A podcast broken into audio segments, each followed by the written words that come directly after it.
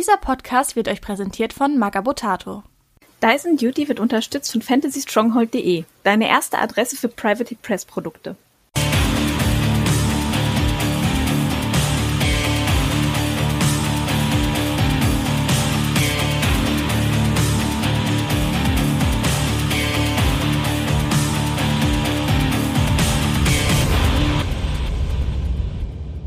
Herzlich willkommen zu Teil 2 unserer Cardo Faction Overview.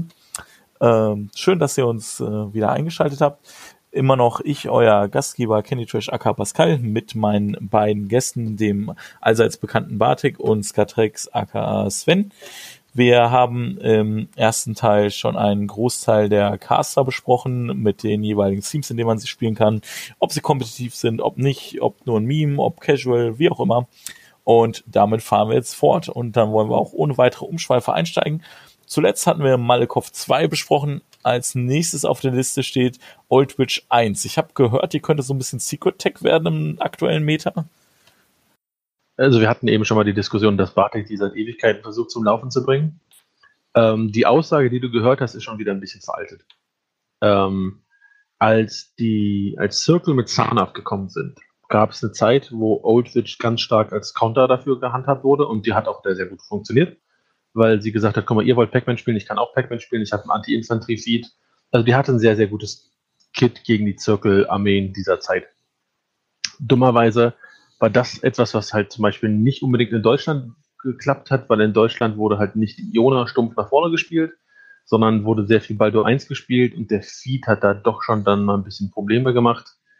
Ähm, Old Witch 1 ist, glaube ich, immer ein gutes Dark Horse, weil die sehr speziell getaggt werden kann gegen halt Infanterie. Solange man eine Infanterieliste hat, die man damit abdecken möchte, kann man da gut, glaube ich, reintecken. Ähm, allerdings muss man immer aufpassen, die Karte ist halt von der Old Witch 1 ein bisschen veraltet. Die, keine Ahnung, warum die nur 18 Punkte hat. Und äh, ja, das ist so ein bisschen. Sie hat ein ganz gutes Kit, sie hat ein paar gute Elemente, und da kann man sie halt sehr gut gegen bestimmte Sachen spielen, aber das hat halt auch Begrenzungen. Ich finde, sie hat halt ein ganz großes Problem, seit die Archons rausgekommen sind, die halt alle durch die Bank Seelensammeln verbieten. Und äh, damit funktioniert ihr beste Kado, also ihre, ihr Alleinstellungsmerkmal in Kado ist weg. Ich weiß gar nicht, ob das ein großer Punkt war, aber ich habe sie auch tatsächlich selber nicht aktiv gespielt. Also ich habe sehr oft halt erstmal geguckt, wie, also mit freundlicher Unterstützung meiner Mitspieler habe ich sie mal in ein paar Listen gedroppt, wo ich einige Seelen sammeln konnte. Und wenn du dann einmal äh, gepackment bist und dir acht bis zehn Seelen gesammelt hast, konnte sie halt extrem viel machen. Ich meine, logisch, ich meine, das ist absolut Captain Obvious. Aber äh, spätestens jetzt, wo die Meta-Ebene Seelenverweigerung äh, sehr leicht einbauen kann, ist sie halt äh, ist sie halt einfach kein, kein als Dark Horse kein, kein richtiger Brecher, sondern sie hat, eine, du hast, Sven, du hast recht, sie hat eine sehr interessante Toolbox. Äh, die Apparition of Heavy Warjacks ist halt eigentlich immer interessant, meiner Meinung nach. Und äh, die Angriffswinkel sind extrem vielfältig. Also da kann man immer noch einiges draus machen. Ich glaube, wenn man, wenn ein anspruchsvoller Spieler sie als Assassination Caster trainiert, äh, kann man äh, sehr interessant spielen. Also ich glaube, sie ist unser Assassination Profi. Vlad 3 auch, aber der kann halt alles. Ich weiß gar nicht, ob ich. Ich bin, äh, ich muss ganz ehrlich sagen, ich habe selten einen Fokus auf Assassinations, deshalb gucke ich da so ein bisschen weniger drauf. Wie gesagt, ich finde, sie ist ein guter Anti-Infanterie-Caster, die hat ein gutes Kit für äh, ob man das im Moment braucht oder nicht. Man müsste gucken, wie gut sie gegen zum Beispiel die Flames-List ist, wenn die viel Infanterie mitbringt. Ähm, und klar, also die beiden Teams, in denen man sie am ehesten spielt, sind äh, Jaws of the Wolf, weil Apparition plus Sorsha heißt 12 Zoll Stretch Range of Jacks, und das ist ganz gut. Ähm, plus halt, was auch immer man mit Gallows bekommt. Und auf der anderen Seite hat man äh, dann auch die Wolves of Winter, wo man halt einen ähnlichen Plan fährt, die Wolves funktionieren von alleine und sie hat dann halt ein gutes Support-Kit dafür.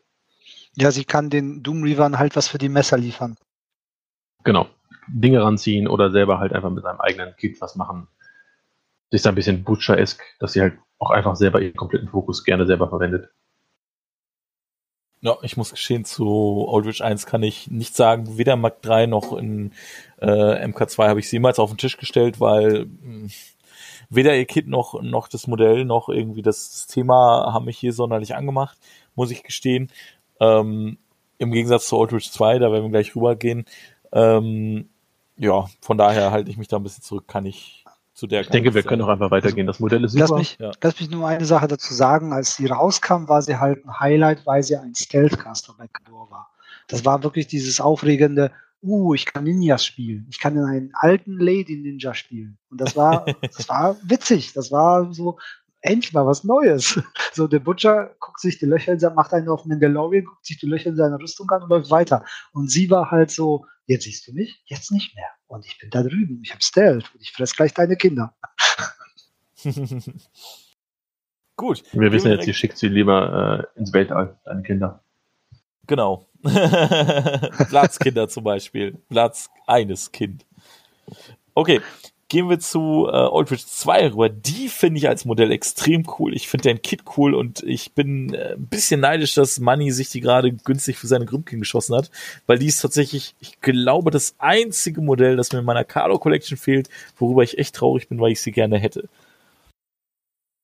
Als sie rausgekommen ist, habe ich sie sehr aktiv gespielt. Das war damals im Winter gerade, da war sie sehr gut, weil sie, das war die Nemo-Zeit und sie hat Cardo eine gute Antwort gegen fucking Nemo gegeben. Äh, das war alleine schon viel wert. Mittlerweile ist sie, glaube ich, ein bisschen abgefallen. Sie kann immer noch, also ein bisschen abgefallen, muss man sagen. Ist sie bei mir ein bisschen abgefallen. Ähm, Flo setzt sie zu, mit viel Erfolg und sehr gut immer noch in ähm, Wolves of Winter ein und da ist sie wahrscheinlich auch immer noch ein Top-Caster. Ähm, oder mindestens Top 3 der Liste, weil sie halt Doomweaver beschützen kann.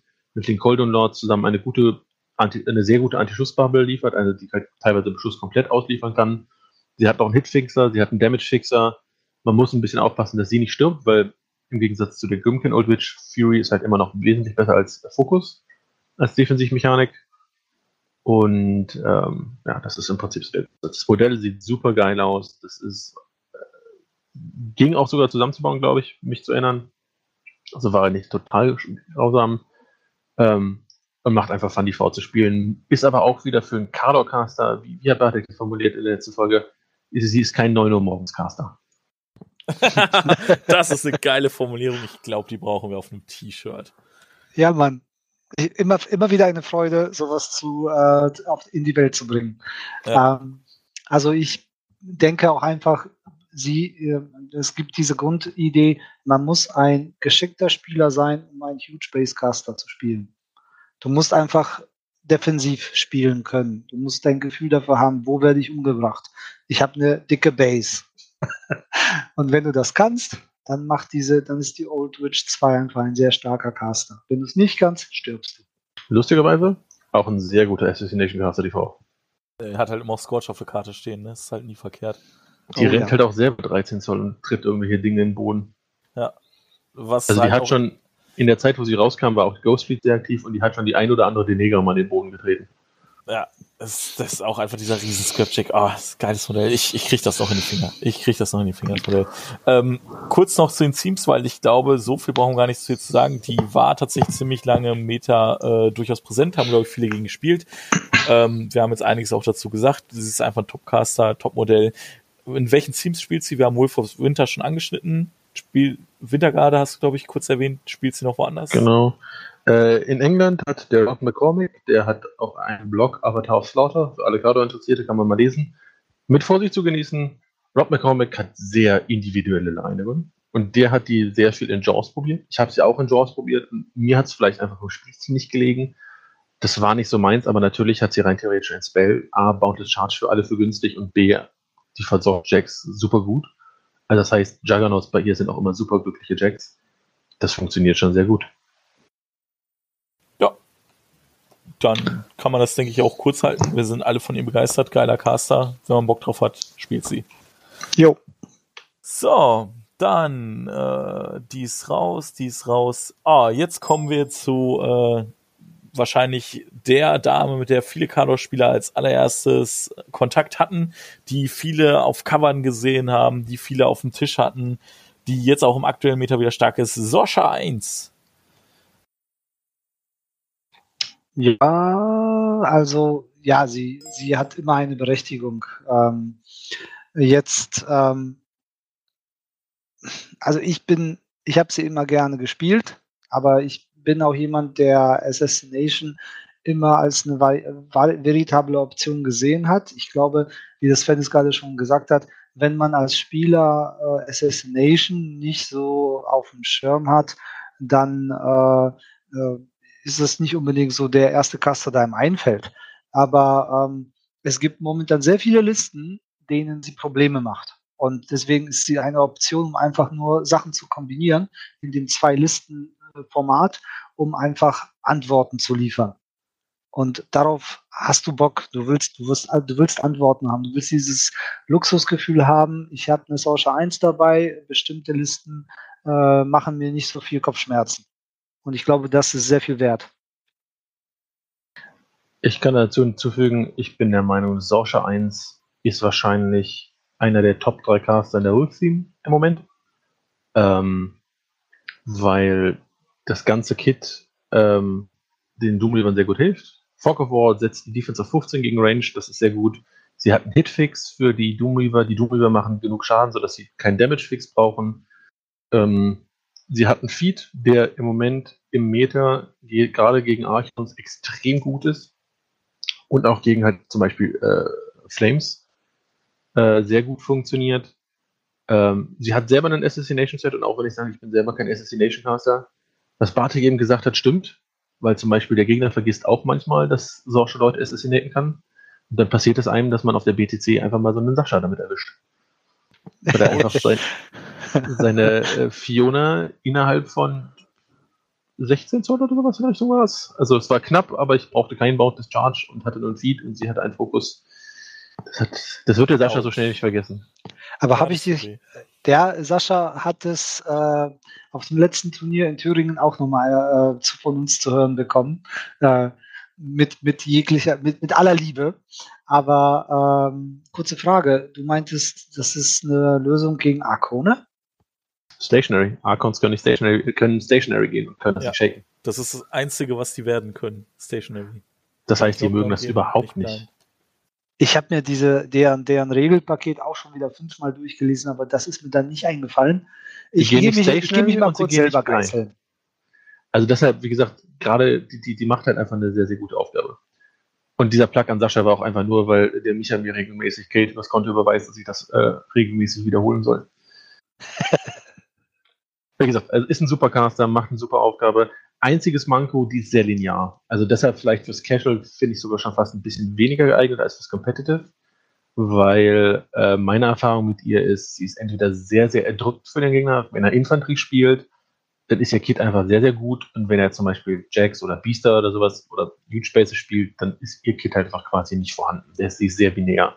Und das ist meiner Meinung nach auch einer der Hauptgründe, warum sie eher wahrscheinlich der dritte Caster in der Reihe der Wolves of Winter Caster ist, weil sie gewinnt Matchups sehr hart und dann verliert sie die anderen aber auch sehr hart. Das heißt, sie hatte halt einen sehr extremen Fokus drauf und viele Topspieler werden dir sagen, es ist immer viel, viel besser, mehr 50-50 Matchups zu haben, als ein paar hart zu dominieren, ein paar hart zu verlieren, weil du willst eigentlich das Spiel auf der Platte gewinnen und das ist natürlich in Casual Games nochmal viel, viel schlimmer. Äh, kompetitiv betrachtet ist das absolut wahr, weil du die 50-50s eben dann mit deinem Können noch äh, für, dich, für dich holst. So, und wenn man halt nicht so viel Können hat oder nicht so viel Kenntnis von dem Meter, wenn man gerade neu einsteigt oder so weiter, dann äh, ist es halt da äh, sehr schwierig, dieses, äh, diese 50-50s dann eben nach oben zu pushen. Und ähm, aber da komme ich dann halt dazu, dass äh, ich dann lieber nochmal äh, Gedanken, Geistes, geistige Energie mit Sorsha 1 investiere, um eine Assassination auf den, äh, auf den Tisch zu zwingen, äh, bevor ich darunter leide, dass meine Fähigkeiten eben nicht für 50-50 gut genug sind mit anderen Castern. Also ähm, ich sage auch immer gerne, ich es ist mir lieber, wenn ich nach 15 Minuten mit der Sorsha eine Assassination schaffe oder umgebracht werde, weil ich sie versaut habe. Dann kann ich diesen 9.15 Uhr Kaffee holen gehen und dann spiele ich halt so eins. Zu den Themes kann man vielleicht sagen, die spielt, wie gesagt, Wolf sehr gut mit. Äh, Jaws mag sie gar nicht. Ähm, Armored Core ist wahrscheinlich auch nicht so ihre Welt. Wintergarde kann sie immer noch sehr gut, weil wir festgestellt haben, das Einzige, was die Theme wirklich nicht mag, ist, äh, wenn der Gegner zu hohe Defense hat und da hilft sie natürlich sehr gut mit. Außerdem geht in der Winterguard-Liste ihre Assassination auch nochmal durch die Decke, weil dann muss sie gar nicht mehr selber rankommen, dann muss der Caster nur in der Reichweite von zu vielen Rockets sein, und dann kippt das halt auch einfach ganz gerne mal um. Ähm, ja, und Legion of Steel ist Legion of Steel, das heißt, die spielt man halt eigentlich nicht. Absolut ja. wahr. Vor allem kann ihr Feed dann eben die ganzen Shield Guards mal lahmlegen. Ja, Modelle gibt es mittlerweile einige. Jeder hat 15 Sorge 1 bei sich auf dem Tisch stehen. Das stimmt. Ja, kann man glaube ich sonst auch nicht viel zu sagen. Ähm, ich kann mich da nur den anderen beiden anschließen. Ja, von daher gehen wir rüber zu Soscha 2. Ich glaube, die ist momentan so traurig, dass wir die ausklammern können oder sehen wir irgendwelche Secret Tech am Horizont? Sorsha 2 ist der schlechteste Cardocaster meiner Meinung nach. Es sei denn, man löst Online-Rätsel, wie viel Damage man machen kann. Verdammt, du warst schneller. Ich wollte genau das Gleiche sagen. äh, das, das Tolle ist halt aber, das ist halt genau dieser Unterschied zwischen Theorie. In der Theorie ist dieser viel zu gut, in der Praxis kannst du ihn einfach nicht so anwenden, dass da was Sinnvolles bei rauskommt. Und das Problem ist, sie hat halt einfach keine Spellliste. Ja. Du, du kannst geht's. halt keinen Caster spielen, der einfach nur ein Beat mitbringt. Alles andere ist einfach zu schlecht. Ja, ich fand das übrigens tatsächlich in MK2 bei ihr schon. Die hat sich, glaube ich, tatsächlich gar nicht verändert von MK2 zu MK3. Doch, Doch hat sie? Die hat den wichtigsten Spell verloren. Freezing Grip. Echt? Die hatte, die hatte auch Freezing MK2 Grip hat sich, In MK2 hat man, glaube ich, die mehr gespielt. Als, äh, also, von dem, was ich weiß, hat man in MK2 mehr als auch 2 gespielt. Weil Freezing Grip war super und sie hat halt äh, damals auch Iron Flash gehabt. Damals war das Iron Flash bloß wesentlich besser. Und die Wintergarde, die sie schneller gemacht hat, war damals wesentlich besser.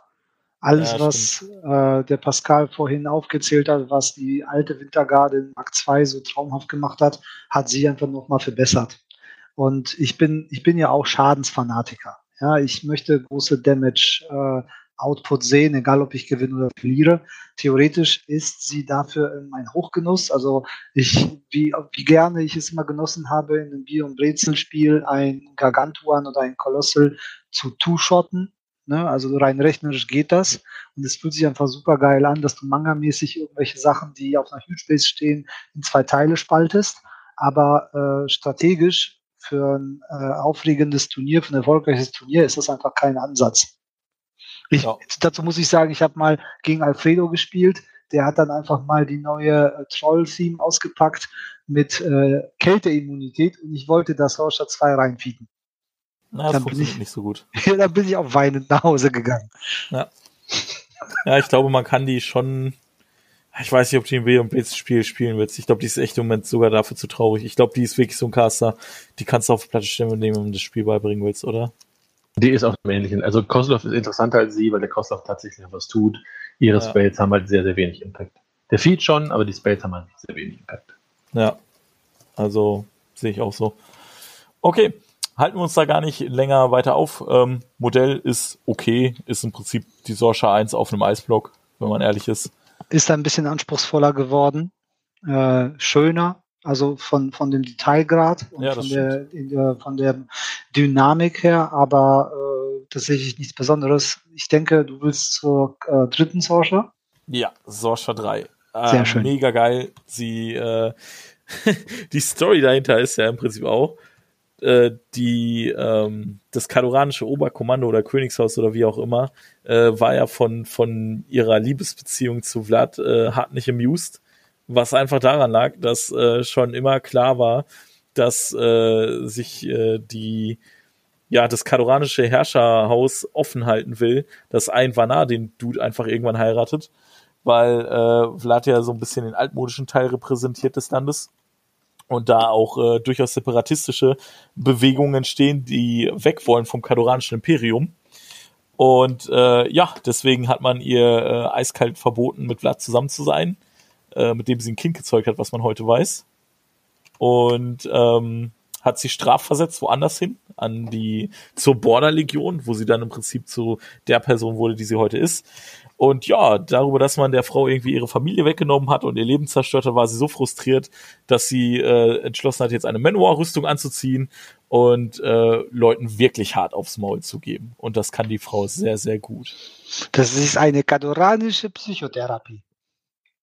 Ja, die ist ja. kadoranisch-psychotisch da rausgekommen. Ja, ich kann da vielleicht ein bisschen was zu erzählen. Ich habe die Dame damals mit zu, also vor zwei Jahren mit zu den Solo Masters genommen. Die Sorsha, als sie rauskam, kam halt auch Armored Core raus und sie war meiner Meinung nach, gerade als sie rausgekommen ist, massiv unterschätzt. Also die wurde, glaube ich, von fast keinem gespielt. Deshalb hat sie da auch ein bisschen mein Snowflake-Syndrom getriggert. Ähm, damals war Vlad 2 der Hotshit oder Eros oder Butcher. Das hat man damals gespielt in der Armored Core Liste und die halt einfach ein bisschen weniger. Das war auch ein bisschen schwieriger zu der Zeit noch, weil die Teamforces noch andersrum funktioniert haben. Also mit den 60 Punkten und sowas in der Richtung. Äh, da am Rande, Sorsha 3 spielt man in äh, Armored Core und sonst nirgendwo. Ähm, und Weil sonst ihre beste Fähigkeit nicht richtig funktioniert. Genau. Und das war halt tatsächlich einfach für mich so ein Moment, wo ich das erste Mal aufgestellt habe auf dem Tisch und da auch dieses mit der klassischen Strategie gemerkt habe, wie gut das funktioniert. Ähm, du hattest die Manowar vorne, die sind nach vorne marschiert und der Gegner ist in diese Manowar rein eskaliert. Äh, und jeder weiß, Armor 23 äh, Shock Trooper sind super angenehm für den Gegner da reinzugehen. Die macht, macht richtig Spaß für den. Dann haut er vier tot, freut sich einen Keks und dann kommt so ein Order vorbei, der dann in der Ecke steht und killt halt einfach alles. Also ich habe da Spiele gehabt, wo ich Berserker reingesetzt habe mit Flank oder ich habe, äh, egal welcher Warjack das war, der hat vollen Fokus bekommen, der hat sich das Skin Amounts angeguckt und gesagt, du bist tot. Und das war 1321 zu dem Zeitpunkt und das war halt völlig egal, weil ich, guck mal, ich habe Flank. Und das ja. hat halt sehr, sehr gut funktioniert, vor allen Dingen, weil gerade auf der WTC die Leute halt auch noch gar keine Ahnung hatten, was Sorsha tut, was die so kann und was bei dir so passiert. Das heißt, die Leute haben halt auch wirklich, ich hatte Democore dabei, ich hatte meine, die Shock Trooper dabei und die Jacks sind halt immer eine Stufe weiter hinten gelaufen. Ähm, die einzigen Spieler, die es halt irgendwann raus hatten, waren bei uns die Deutschen, mit denen ich halt viele Trainingsspiele gemacht habe. Also zum Beispiel der Luki hat mit dem Rachette dann relativ schnell gemerkt, äh, ich scheiß mal auf die Manowar, ich zerschieße dir die Jacks, weil ich kann ja drüber schießen. Das fand sie gar nicht geil.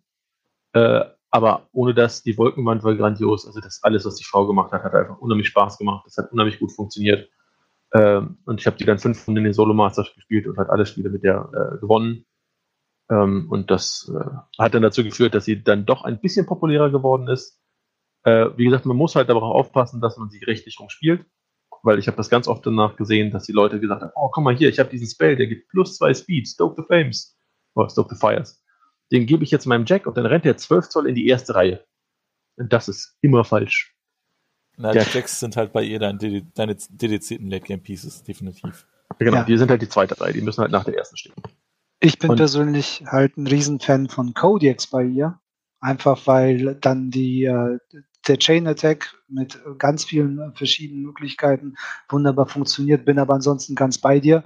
Ähm, wie gesagt, äh, Manowars verdienen mehr, mehr Rampenlicht und sie gibt es denen. Und diese Kombination ist halt, ähm, also ich habe gerade, ich habe ja vorhin gesagt, Armo, im ersten Teil habe ich gesagt, Armo 23 ist nicht mehr das gleiche wie früher, aber bei äh, den Manowars kommt es ja darauf an, dass wenigstens einer übrig bleibt. Und das kriegt man schon hin mit verschiedenen Kombos. Und äh, Sorsha äh, selber, dieses, dieses Flank auf Kador Heavies ist so herrlich. Das ist einfach, das, das ist etwas, was man im Spiel einfach genießen kann. Wenn du es mit einem Kodiak machst und dann irgendjemandem irgendwas an den Kopf werfen kannst, endlich zuverlässig, also diese Zuverlässigkeit, die zelebriere ich total. Ja, Flank ist halt einfach äh, ja auch mathematisch erwiesenermaßen der beste Waffenspiel. Ist halt einfach noch besser als Weapon Master, logischerweise. Das einzige, die einzige Manko bei Sorsha 3 ist, dass sie nicht mit Sorsha 0 in der Team spielen kann. Weil äh, 12 Zoll Certain Heavies wären dann schon geil. Das ist nicht Sorsha 0, das ist Borscha 0. Ihre kleine Schwester. genau. Ja, aber ich glaube, letztendlich braucht man es einfach nicht, weil eben die Heavies eh die zweite Reihe sind. Also ne, funktioniert ja auch erwiesenermaßen. Auch den hat unterschätzt, die Cloud Wall, die sie legt, ist halt auch viel besser als zum Beispiel eine Zerkova Cloud Wall, weil die macht einen Punkt Damage, wenn du reingehst. Ja. Jawohl. das nimmt so viele Sachen, also gerade im damaligen Meta war das halt so, guck mal hier, wir haben mal unsere einen Punkt Infanterie. Okay, viel Spaß. Ich leg dir jetzt einen Wolkenteppich, ich leg die Wolken nicht mal aneinander, du kannst mich ruhig sehen. Tu dir keinen Zwang an. Aber ich timewalk dich halt einfach komplett.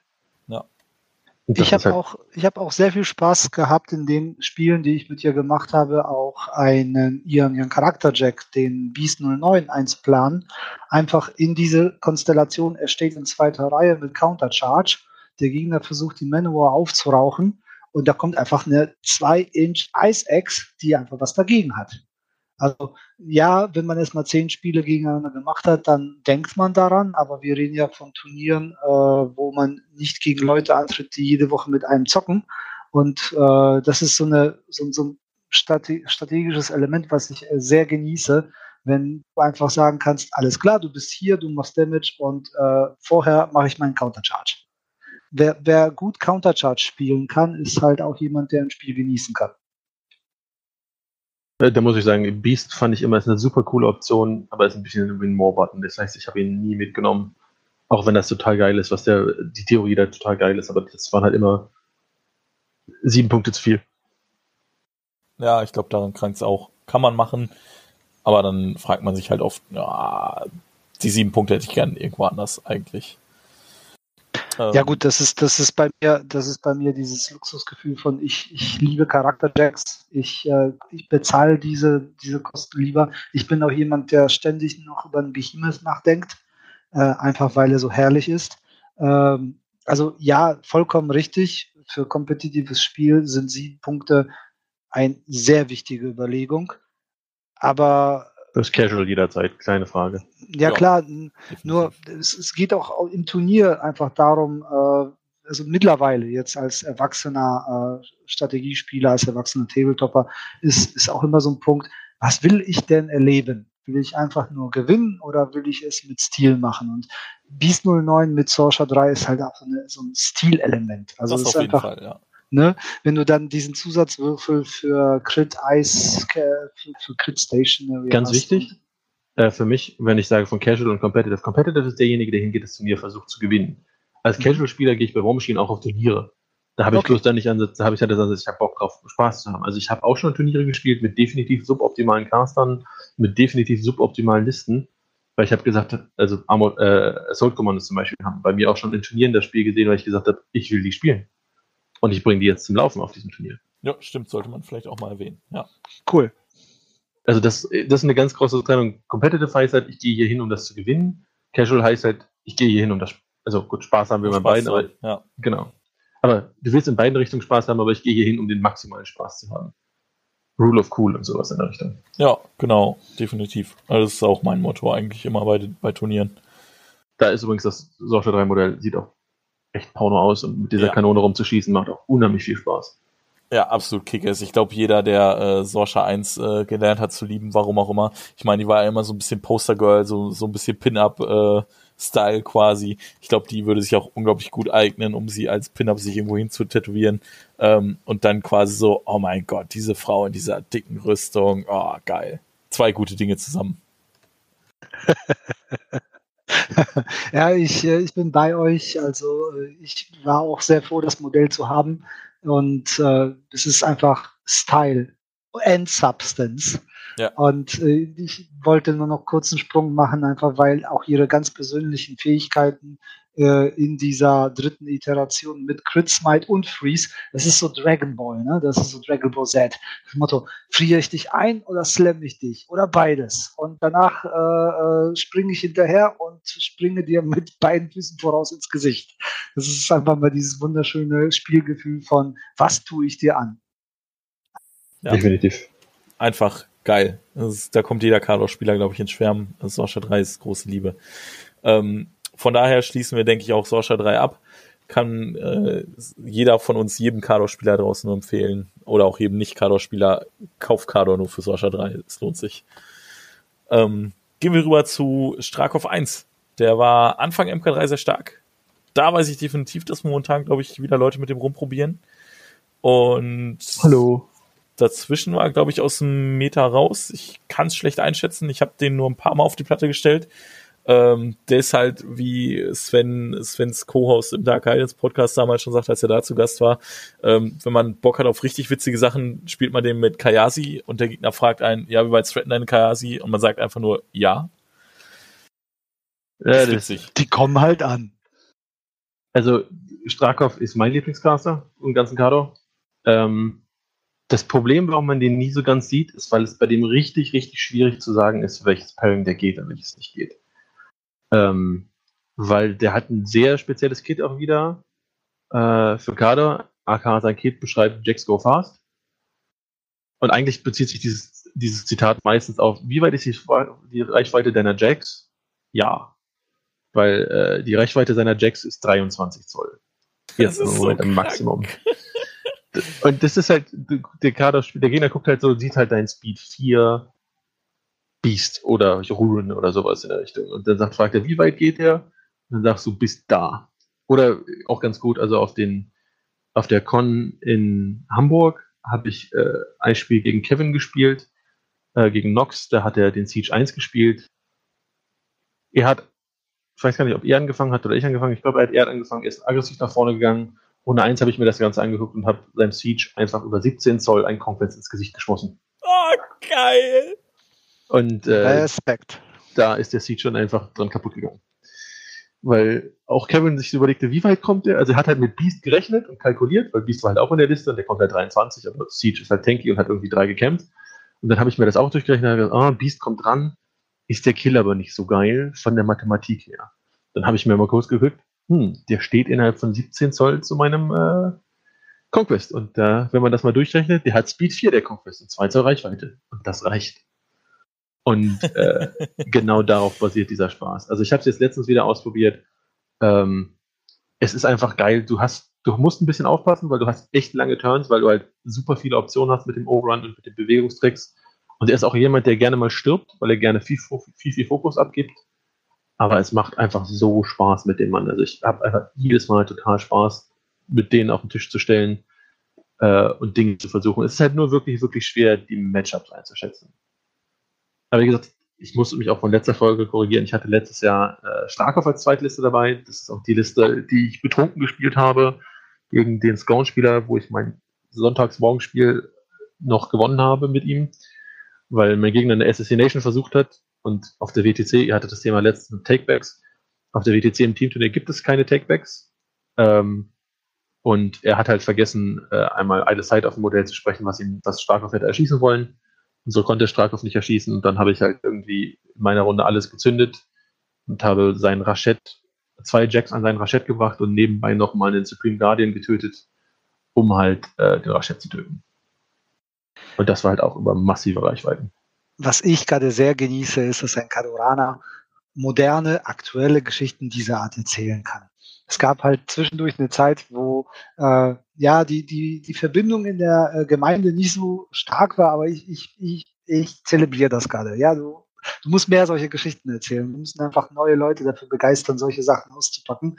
Ähm, ich will eigentlich gar nicht erwähnen, dass ich selber vor kurzem auch Starkov 1 versucht habe, mit Gun Carriages zum Laufen zu kriegen und einfach meine Pferde hintern zu dick waren für vernünftiges Spiel. Aber ähm, du bist halt auch einfach besser als ich und du kriegst das hin und die Geschichten sind ehrlich. Mehr davon, bitte, mehr.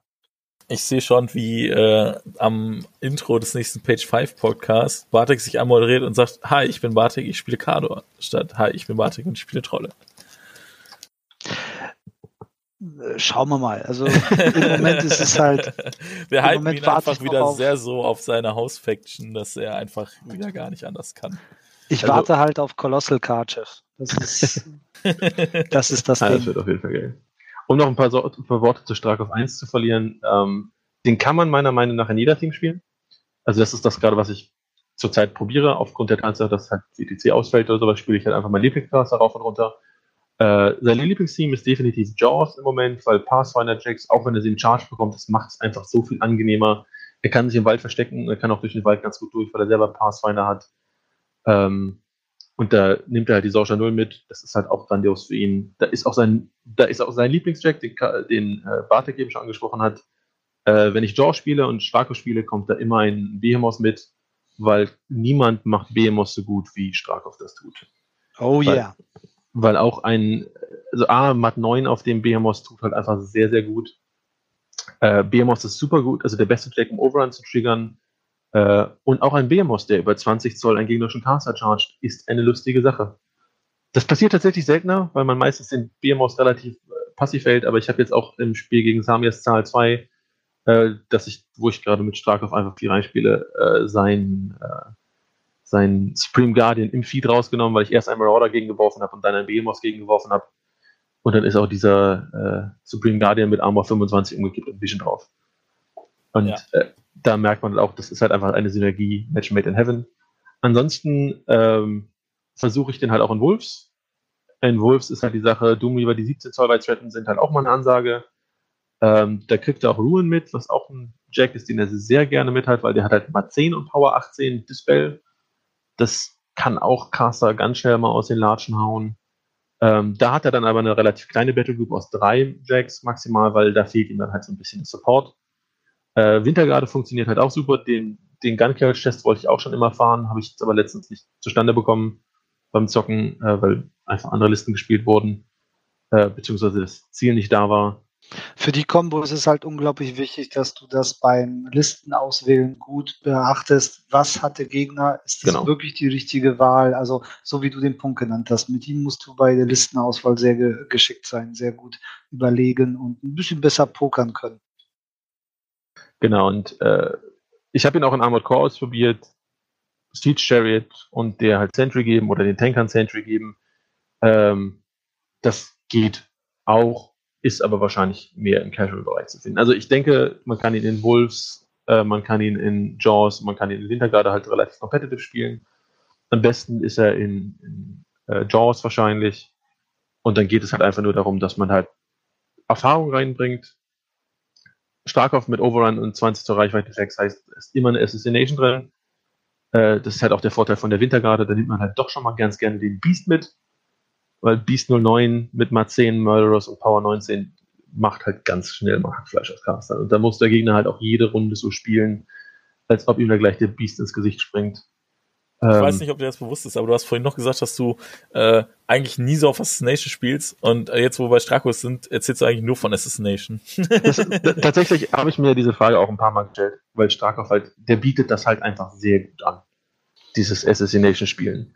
Ähm, das ist halt immer ein Out bei dem. Ich versuche den aber zum Beispiel, wenn ich den spiele, immer auf Attrition zu spielen.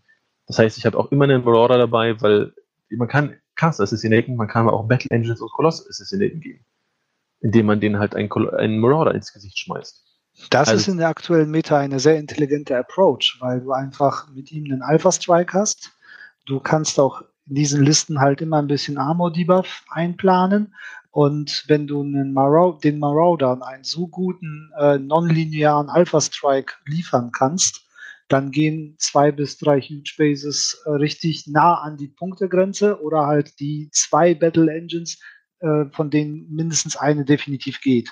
Ähm, also ähm, das ist so ein Punkt, den haben Alex Frank und ich gerade im Moment, dass wir darüber reden, was ist momentan in der Meta das äh, äh, häufigste und ich glaube, die Doppel-Huge Base ist momentan so ein Syndrom. Ich finde es auch schön für Bahi, dass sie jetzt Umsätze fahren, aber äh, die Antworten bei Kador sind Marauder, die nonlinear ganz schön viel threaten.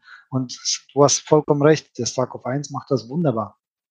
Also das war auch zum Beispiel auch der Grund, warum ich den zur WTC mitgenommen habe, weil vor, bevor äh, Oblivion passiert ist, bevor der Hermit rausgekommen ist, war das halt Karchev und Blood 2 Doomweaver. Ähm, dann kam der Hermit raus und hat halt dieses ganze, weil einfach Blood 2 ist sehr gut gegen alles, was nicht schießt und Karchev konnte halt alles tanken, was schießt. Ähm, da waren auch die Elfen noch gerade in Deutschland sehr, sehr populär. Und da war halt das Problem, dass der Hermit diesem, diese dieses Meter ein bisschen verschiftet hat, sodass auf einmal der Krüger und die Elfen den Hermit mitgenommen haben und auf einmal aus diesem Matchup von Karchev, das wurde halt ein bisschen schlechter und dann fand ich das nicht mehr so geil. Und da habe ich dann halt einfach gesagt, gut, dann gucke ich mir was anderes an. Und dann war halt genau der Strakov die super Antwort gegen die äh, Elfenlisten von damals, egal ob Scary oder Assyria war.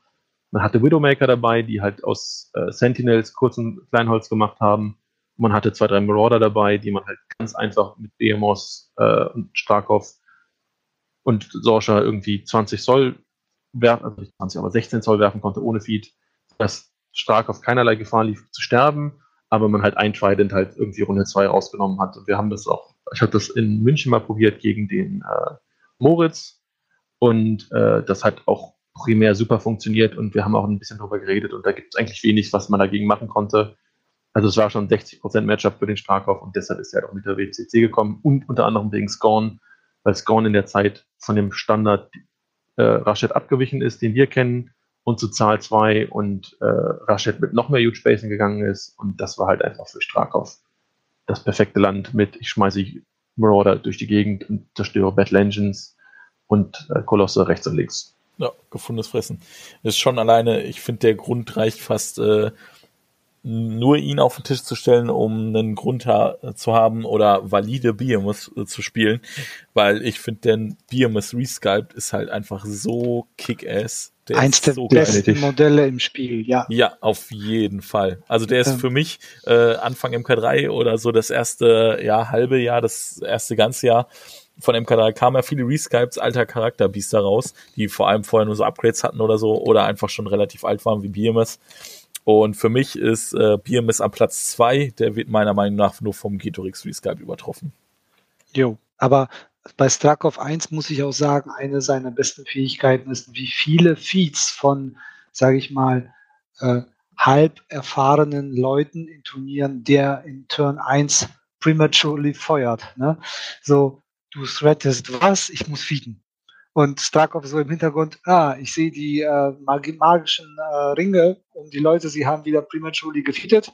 Äh, ruht euch aus, nehmt ich euch warte mal. Keks. Ja, genau, nehmt euch einen Keks und nächste Runde bringen wir sie um.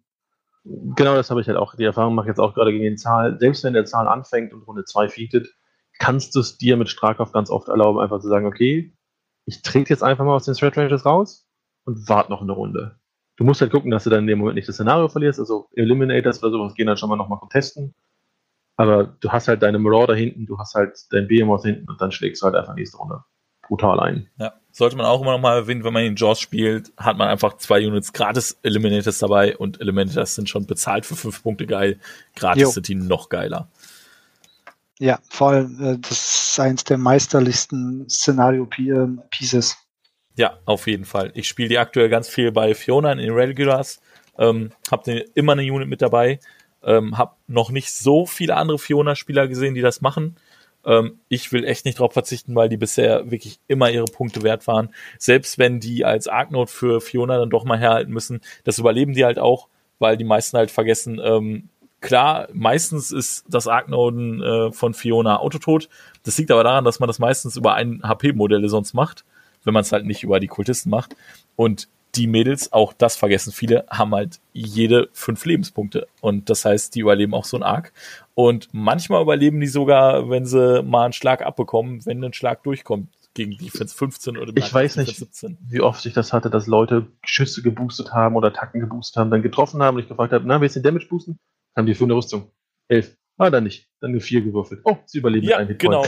Ja, das, das ist genau das. Das ist schon so oft passiert, in so vielen Spielen. Und in der nächsten Runde gehen die Elemente das einfach rein und nehmen irgendwie noch so ein Heavy raus oder so. Das war auch ein sehr geiler Moment. Da habe ich gegen Legion gespielt. Ähm, und ich habe mit Fiona äh, ein Heavy von dem bevor befaddelt. Und das Einzige, was dran kam, waren halt die beiden Eliminators. Und ich so, ja gut, dann gehe ich mir den jetzt halt wegwünschen. Und er so, äh, was? Das sind nur die Eliminators, die drankommen. Und ja gut, du hast jetzt einen Armor-Debuff drauf, aber trotzdem. Ich so, ja, pass auf, glaub mir, die machen das. Und die beiden Limiters chargen dran, beide Combo Strike und der war halt einfach weg. Und das war halt Schnittwurf, ne? Also die machen halt so böse Schaden, das ist so krank. Es ist halt, es ist definitiv so, äh, ich, ich habe einfach sehr, sehr lange gegen Samios ähm, äh, Chariot-Liste gespielt und immer wenn ich die Mädels habe, sind sie halt an den Zehner Blasts dreimal geplatzt. Also sie, wenn sie schon den ersten und zweiten überleben, dann kommt halt noch ein dritter dazu. Ja, also, Aber gegen Samir und seine Würfel zu spielen ist auch nicht äh, durchschnittlich. Ich danke dir so sehr, dass das mal jemand anders als ich sagt. ja, wir haben jetzt in letzter Zeit, seit er in Berlin ist, ein paar Mal gespielt. Äh, äh, macht und, sie, halt. und sie haben mich für verrückt erklärt. Bei uns hier unten im Meta ist das der Lübby. Bei uns heißt es dann immer Lübby Dice. Der Lübby ist bekannt dafür, dass er äh, so Doppel 5, Doppel 6 und so hinlegt, gerade wenn es drauf ankommt. Ganz gerne auch mal mit Kane 3 oder sowas bei so einer Assassination. Äh, Manche Leute sind halt gesegnet. Gehen wir mal weiter, würde ich sagen. Ja, auf jeden Fall. Ähm, so viel haben wir auch nicht mehr auf der Liste. Als nächstes gehen wir zu Starkov 2. Ähm, der ist, glaube ich, auch ein Opfer des Metas, weil eigentlich ist er ein geiler Caster. Da kann ich leider nur zustimmen. Weil ich ein starker Fanboy bin, wollte ich Starkov 2 auch sehr gut finden. Als der rauskam, hatte der noch ein, ein gutes Lag, weil damals war die Legion of Steel noch gut und der war sehr gut in der Legion of Steel, weil er die halt untötbar gemacht hat für die damaligen Meta-Verhältnisse oder sehr schwer tötbar und Last Stand auf Pikeman auch sehr, sehr gut funktioniert hat. Dann konnte man den noch ein bisschen in Armor Core versuchen, weil entweder kommen Armor Core sehr, sehr weit für die Verhältnisse, also 13 Zoll Charge Ranges waren halt schon sehr gut, oder auch einfach mit Manowar 8 Zoll im Shield nach vorne laufen, oder Manowar Shock Troopern Armor 26? 26 zu haben, war halt auch immer super. Und äh, ja, das äh, hat halt beides zusammen einfach sehr, sehr gut funktioniert. Ähm, und jetzt im Moment ist halt einfach die Problematik, dass beide Themes nicht so gut sind. Er funktioniert mit den Doom nicht, er funktioniert mit Beschuss nicht, er funktioniert mit Jax nicht so gut. Dem fehlt gerade, der hat das alte Vlad 3 Problem, dem fehlt gerade wieder ein Theme. Also wenn sie Legion of Steel in irgendeiner Form überarbeiten, ist einer der ersten Caster, die ich mir angucke, Strakov. Ich glaube auch, das wird wieder funktionieren. Weil du kannst halt auch, ich glaube, du kannst halt auch einfach super stumpf irgendwie 30 Pikemen hinstellen, bisschen Support, Strakov 2 und eben wenn die Team an sich einen kleinen Push noch bekommt, funktioniert das. Also da bin ich mir sehr sicher. Also die ganzen Solos und die äh, größeren Optionen, die Multi-Wound-Optionen in der Legion of Steel, die haben irgendwie noch eine Berechtigung mit denen. Das Problem ist halt einfach, es gibt momentan so viel Problematik, wenn du die Single-Wound-Pikeman benutzt, die er braucht, weil du willst einfach äh, Last Stand nicht auf Manowar casten. Nee. Da, da, da weint man in die Servorüstung. Das geht nicht, ja. Dafür hat jemand Berserker dabei. Ja, genau. Das, das ist wieder, das ist wieder extrem spaßig. Voll aufpumpen, äh, nach vorne schicken, ex, äh, äh, ausrasten lassen und hoffen, dass sie explodieren, bevor das Fan triggert. Aber, aber da hast du wieder das Problem, der Feed tut nichts für die. Wenn der Feed auch die äh, Battle Group treffen würde, dann ist er wieder ein Top-Tier-Caster. Wie gesagt, äh, es gibt einiges, was da passieren kann. Die Legion of Steel, da kann man viel drüber rätseln, was da passiert, falls sie die mal behandeln. Aber das ist halt das, was er auch das erwartet. Was würdet ihr zu Friendly Games sagen? Also ich würde, ich würde behaupten, wenn du den im Mittelfeld auf dem Turnier spielst, also das, was wir jetzt gerade mal vorhin als auch Casual definiert haben, wo ich auch definitiv zustimme, ich glaube, dann geht das immer auch mit Legion of Steel. Ähm, Denke ich schon. Kann natürlich auch. auch. sein, dass du da auch total rasiert wirst, je nachdem, gegen was du spielst. Aber wenn du gegen äh, andere Spieler im, im durchschnittlichen Turnierfeld spielst, glaube ich, geht das schon noch. Und ähm, mein ist, ansonsten, wenn man jetzt so gegen einen, gegen jemanden spielt, der wirklich nur so B und Brezel mal so alle Jubeljahre spielt oder so, meint ihr, da ist der schon wieder zu hart für, oder? Nein. Es hängt ja auch immer davon, wie viel du spielst. Also, es hängt immer davon ab, wie viel du spielst, wie viel dein Gegner spielt und im Bier und Brezel ist das immer noch ein Supercaster. Ich habe ihn zwischendurch sehr gerne gespielt, als damals so Sachen wie äh, Kara Sloan ein Problem waren als du einen Caster brauchtest, der sich halt mit Defense 17, 18, je nach Gelände und so weiter äh, hinstellen konnte und überlebt hat, um danach Sachen umzubringen. Also ich habe ein paar Turniere gehabt, wo ich halt wirklich durch Defense äh, die Spiele gewonnen habe. Äh, das wird aber alles gerade so ein bisschen äh, äh, glatt gebügelt, weil auch die äh, Geländeregeln verändert werden und so weiter. Und äh, Strakov 2 hat einfach Schwierigkeiten, jetzt eine Berechtigung zu haben, Techniken anzubieten, die Lösungen im Turnier sind. Ähm, bei Armor plus drei für Infanterie ist einfach gerade überhaupt nicht äh, keine Lösung für irgendwas. Äh, ich, ich bin auch der Erste, der wieder Legion of Steel spielt, wenn da einfach, einfach wieder cool gemacht wird. Dass du, dass du einfach ähm, Style reinbekommst. Ähm, ich habe hm. die ganzen Sachen zu Hause stehen. Ich habe riesen Bock darauf, Sparta äh, ins Feld zu führen und äh, coole Sachen damit zu machen. Ich muss damit keine Turniere gewinnen, aber es ist momentan so, so wehrlos. Mhm. Und das finde ich nicht angenehm. Um da auch mal das zum Abschluss zu bringen, ganz kurze Sache noch am Rande. Theoretisch kann man ihn in der, Theme, in der einzigen Team spielen, wo man noch Walachev an äh, Mercenary Unit hängen kann. ähm, dann kann er dieser Unit ähm, seine Battle Plans geben, zum Beispiel Stealth oder Repo 5. Ich glaube, Repo 5. Die Battle Plans kann er auch den anderen geben. Ja, gut, aber gibt es da eine Unit, die das haben will? Das Problem ist halt, äh, nein, die Battle Plans kann er nur sich selber geben. So, Starkov kann seine Ach Battle nee, Plans stimmt, ja, genau, die kann er nicht nur sich selbst geben. Er kann halt die Spells übergeben, aber das ist halt, das fällt dann halt in den Jank-Bereich. Das ist halt für Casual Ja. Games völlig okay.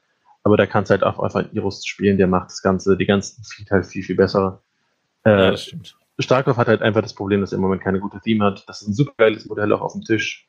Der hat gute Regeln zusammen, der macht selber Arbeit, der macht seine Infanterie besser. Es würde wahrscheinlich reichen, irgendwie äh, Pikeman wieder Defense 13 zu geben, äh, 13, der Defense 13 zu geben. Dann hast du auf einmal eine relativ gute Armee, die wieder funktioniert. Oder der Steamforce einen anständigen Bonus anstelle von Countercharge in die Hand zu drücken. Oder einfach generell einen zweiten Bonus wieder. Dann Ja. funktioniert der ganz schnell. Stimme ich zu. Ja, Modell finde ich auch cool. Okay, gehen wir zu den nächsten. Vlad 1. Ja, Science Importance. Gehen wir weiter. Ja, könnte man so sagen. Es ist ein vier, es ist ein One-Spell, vier Focus-Caster theoretisch, aber der hat halt sehr viel gewonnen durch die neuen, neueren Teams und durch die Jaws of the Wolf hat er extrem viel gewonnen. Ich bin ein Riesenfan von ihm geworden. Ich musste nur zehn Jahre daran üben, mich so hinzustellen, dass ich nicht von jedem geslammten Infanteristen äh, die Spiele verloren bekomme. hat ja auch nur zehn Jahre gedauert. Ähm, ich habe äh, sehr viel Spaß dran gehabt in den letzten Jahren, äh, ihn mit äh, dem äh, Doom Rivan zu spielen, seit die raus sind, äh, mit einer äh, Madeleine Corbeau dahinter, die einfach die ganzen äh, Leute, die Doom River auffressen, dann rüberkommen und Blatt 1 noch umbringen, einfach sagt, ey, du bist Infanterie, du machst mal nichts. So, und da habe ich halt sehr viele Spiele Spaß gehabt. Also mein, das ist mein, das ist mein äh, interessantes Ding. Oder halt ganz frisch eben mit äh, vielen Maraudern. Das, was Strakov 1 halt noch geschickter, noch anspruchsvoller macht, äh, macht er theoretisch auch, also diesen Alpha Strike anzudrohen mit einem mit Jaws of the Wolf und dann halt äh, vielleicht mal ein Behemoth da rein, je nachdem, was ich beantworten will. Ähm, ist es halt einfach wirklich dieses sich vernünftig hinstellen, Science Importance casten, gucken, wie die Würfel fallen und äh, äh, Spaß haben an Maraudern mit ganz vielen Würfeln. Und das finde ich äh, sehr valide. Ja, er macht auf jeden Fall alles besser. Ganz am Anfang von MK3 war er besonders, ähm, war er besonders populär in der Wintergarde, wo man dann auch einfach so viele Raketen mitgenommen hat, wie ging, Silent Sports angemacht hat und rumgeballert hat und Dinge damit erschossen hat. Äh, das war der Grund, dass äh, in dem Private Press Store äh, einzelne Rocketeers aufgenommen wurden, weil alle Kadoraner überall Rocketeers aufgekauft haben, wo sie die bekommen haben. Kann man, glaube ich, tatsächlich immer noch spielen oder vielleicht sogar wieder. Dank Soldier 0 auch. Ja, auf jeden Fall. Äh, Also- ist immer noch ein cooler Caster. Vlad 1 heißt einfach Dice Crack. Ähm, da ist wahrscheinlich tatsächlich immer noch ein guter kompetitiver Caster. Ähm, aus den Gründen, die vorher genannt sind. Er macht Marauder gut, Marauder sind gut, er macht Rockets gut, er macht einfach alles gut. Ähm, Wintergrad ist seine Home-Theme, einfach weil die Probleme, was Bartek eben beschrieben hat, wird einfach durch das Team umgangen. Äh, er steht einfach da sehr, sehr stabil, kann ein bisschen weiter vorne stellen und alles in der Armee liebt es, Treffer und Damage geboostet zu bekommen. Also ich habe den ein paar Mal ausgepackt auf der, in der Wintergarde-Liste und das ist halt jedes Mal muss das sich echt wieder davon lösen. Casual finde ich den zum Beispiel auch wieder, wie vorhin auch beim anderen Caster oder wie letztes Mal beim anderen Caster, nicht gut. Einfach aufgrund der Tatsache, dass ähm, wenn du einen Gegner hast, der anfällig ist für Dice Rage, ist das kein guter Caster dafür. Weil dein Gegner wird dir die ganze Zeit vorwerfen, dass du die ganze Zeit ihn tot lachst, weil die meisten Leute gerade im Casual-Bereich nicht verstehen, welche Auswirkungen ein Science Importance hat Hm. Dementsprechend äh, im Casual-Bereich nur, wenn du weißt, dass dein Gegner kein Problem hat, wenn du ihn an die Wand wirfelst. Weil das Ja. passiert bei dem Caster, das macht der einfach. Definitiv. Ist halt, ist halt wahrscheinlich sogar unser allerkrassester Dirt Polisher in Kado, würde ich tippen. Ja, definitiv ist, ist unser Dirt Butcher. Wie gesagt, sein einziges Problem ist immer, dass er stirbt. Dementsprechend kannst du den halt auch wirklich in jeder Team spielen. Äh, er macht halt alles besser. Jaws und Wintergarde sind seine besten Teams. Ähm, Und was viele Leute vergessen, besonders seit Sorcerer 0 dabei ist, kann er auch selber mal eine Assassination auspacken. Hat man früher nicht so oft gemacht, wenn er selber sich ein Boundless Charge geben musste, aber jetzt, wo er mit drei Fokus und Boundless Charge Threat Ranges androht im Late Game, kann er auch mal ein Spiel für dich gewinnen. kommt halt 12 Zoll weit, ne? Ist jetzt, nee, gar nicht. 14 Zoll weit. 15? 15 Zoll weit kommt. Ja, das ist schon ein gutes Range. Und kommt dann auch mit ordentlich Power dann, Blood of Kings. Genau, also der Gedanke ist halt eher, die Leute, du denkst selber lange nicht danach, daran, der Gegner denkt gar nicht daran und dann packst du Blood of Kings aus, so in den letzten 10 Minuten des Spiels und plötzlich siehst du, oh, der Caster ist in Reichweite, dein Caster ist in Reichweite. Ich komme vorbei. Sag, sag, mal, was findest du von, was hältst du von meinen Schwertern? Ja, man muss halt gucken, ob sie ihn tötet. Ne? Es sind halt vier Attacken Power 16 und eine Attacke Power 13. Ja, also wir, wir, wir, wir sprechen auf unterschiedlichem Niveau. Ich spreche davon, ich will, dass das jetzt klappt. Du sprichst darüber, wie wahrscheinlich ist das. Du hast mehr Recht. Aber ich will es einfach sehen. Ich will es genießen. Und wenn es schief geht, ja gut, geht es halt schief. Ich, ja. ich habe ich hab das halt öfter erlebt, dass es geklappt hat, als dass es schief gegangen ist. Zumindest in den letzten zwei Jahren. Äh, aber es war schon traurig, dass es dazu kommen musste, weil eigentlich, wenn du vernünftig spielst, musst du es nicht machen. Ja, eigentlich ist tatsächlich jeder Blatt gut und ich glaube auch nicht, dass in den letzten Jahren irgendein Vlad so richtig schlecht war. Vlad 3 war halt nicht so wirklich kompetitiv. Jetzt hat er halt seine Theme geschenkt bekommen. Ähm, gehen wir rüber zu Vlad 2. Der war, glaube ich, auch nie weg und ist aktuell auch wieder ganz stark da. Wir haben ihn schon öfter jetzt beleuchtet in, den, äh, in der ersten Folge, glaube ich, noch, ähm, weil er einfach so krass gut in Wolves of Winter mit äh, Doom Reaper ist. Also dann so sagt mir doch mal bitte, was so besonders gut ist. also ich fange mal kurz an. Also im Prinzip der Unterschied, Blatt 1 polished Wintergarde und Jaws sehr gut, Blatt 2 polished äh, alle infanteriebasierten Listen sehr gut. Ähm, das, was sehr, sehr gut ist, ist Doom Reverse Retten alleine im Moment 13 Zoll. Das ist schon eine sehr gute Anlage. Der Feed von Vlad sagt, hier diese 4 bis 6 Doom Reverse Retten jetzt 16 Zoll. Die meisten Gegner müssen das respektieren oder sie verlieren den Heavy dran. Ähm, Arcane Might ist der, glaube ich, essentielle Spruch von Blood 2, gerade für, wenn man ihn in der Doom Reaver Liste spielt, weil einfach Doom Reaver hauen hart zu. Das Problem bei Doom Reaver ganz oft ist, Doom Reaver in Defense 13 oder 14 reinzuschicken, fühlt sich immer scheiße an, weil du nicht triffst. Und das fixt Blood 2 halt am besten, weil du einfach boostest mit den Doom Reavern. Und dann Boost hast du halt einen geboosteten Trefferwurf und vier Damage im, äh, vier Würfel im Damage.